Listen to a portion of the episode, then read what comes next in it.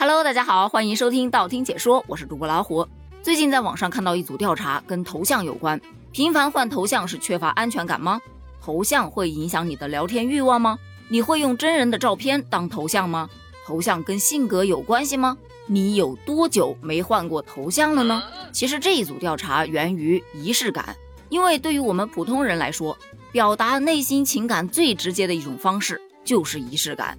而现在的生活中，处处都充满仪式感，它让单调的生活变得越来越丰富多彩。而现在，我们大多数的交流都是依赖于社交媒体的，而换头像对于很多人来说就属于一种仪式感。针对这种现象的调查结果显示，大部分人都认为头像和性格是有一定关系的。有百分之二十二点四的人认为每个人的情况不同，有的人呢可能会有关，有的人啊无关。相反的，也会有百分之十三点九的人认为完全没有关系，就是想换就换了嘛。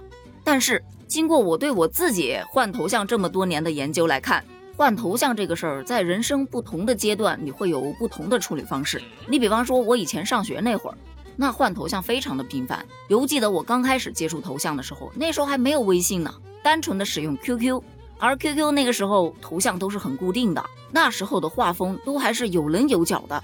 不像现在的啊比较圆润，后来呢就出了非主流式的头像，就那种暗黑系的氛围感，然后再加一段伤感的文字，而且那文字还不能是简体，要么是同音字，哎，就偏旁，反正看起来很复杂的，要么就是繁体字，另外还要加点乱七八糟的符号，再要不就是一些自拍啊，就那齐刘海啊，或者头发很炸呀，然后眼睛拍的无比的大呀，要么就遮个耳朵，遮个眼睛，遮个嘴巴，反正哪哪都透着一股神秘感。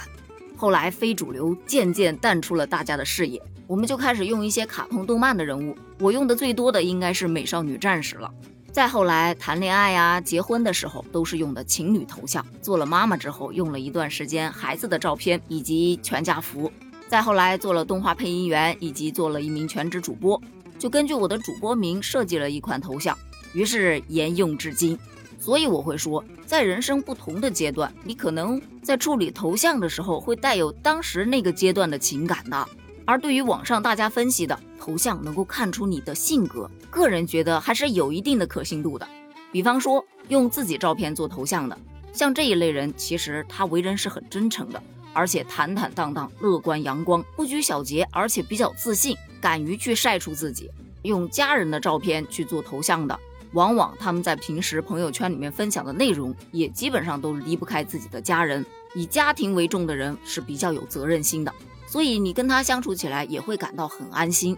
而用风景照去做头像的，他们的内心深处都向往着自由和远方，所以他们的性格一般是比较淡泊、比较宁静的。而选择用萌宠去做头像的人也不在少数，这一类人往往性格是比较温柔的，而且他们会很有爱心。用卡通人物当头像的呢，那自然不管多大年纪都拥有一颗童真的心。可能性格会有些倔强，但相处时间长了，你会发现他们其实非常的可爱。而用表情包来做头像的这一类人，我特别喜欢，因为他们会非常的有意思。他总能跟着时尚潮流，不断的去更换最新的表情包，特别的幽默风趣。当你心情不好的时候，你去找他聊聊天，心情都会放松很多。所以也有这样一种说法，说当我们和一个陌生人开始接触的时候，第一眼就会去看他的微信头像，然后推断他是一个什么样子的人，并且我们对人的第一印象是以后的交往中很难改变的。这个说白了就是先入为主嘛。所以很多人都觉得微信头像啊，那就是你的社交门面呐。所以关于另外一个话题，头像会影响你的聊天欲吗？我觉得真的是会影响的。比方说，前段时间有一个不是特别熟的人啊，就在同一个群里面，平时基本上没怎么在群里面说过话，但他突然来加我，我看了一下他的头像，用的正好是我特别喜欢的一个男明星，我就觉得嗯，有共同话题，能处能聊，于是就把他给加了。而关于大家讨论的频繁换头像意味着什么？好巧不巧，我有一个朋友，是真的有一个朋友啊，这绝对不是无中生有。你真的从他换头像的频率就可以知道他最近发生了什么事情。如果说他某一段时间换头像非常的频繁，而且换的都是那种暗黑系的，那就说明他刚刚失恋了，心情特别不好。过段时间呢，他又频繁的换那种特别阳光、特别积极、特别可爱的头像，嗯，应该是差不多要开始谈恋爱了。而当他某一天换了一个情侣头像之后，你会发现，嗯，好久都没换头像了啊，说明最近感情很平稳呐。而突然哪一天他又换了一个什么样的头像，你就知道可能是吵架了。但是他有一点好啊，他最起码可以随心所欲啊，不会像我现在的这个不尴不尬的年龄段。也不是说不敢换头像啊，只是说换了头像之后会很麻烦。比方说会担心客户找不到你，哎，家里人啊、亲戚啊可能会问怎么啦？怎么突然换头像了？为了避免这种麻烦，本着多一事不如少一事的原则，那就干脆不要换了吧。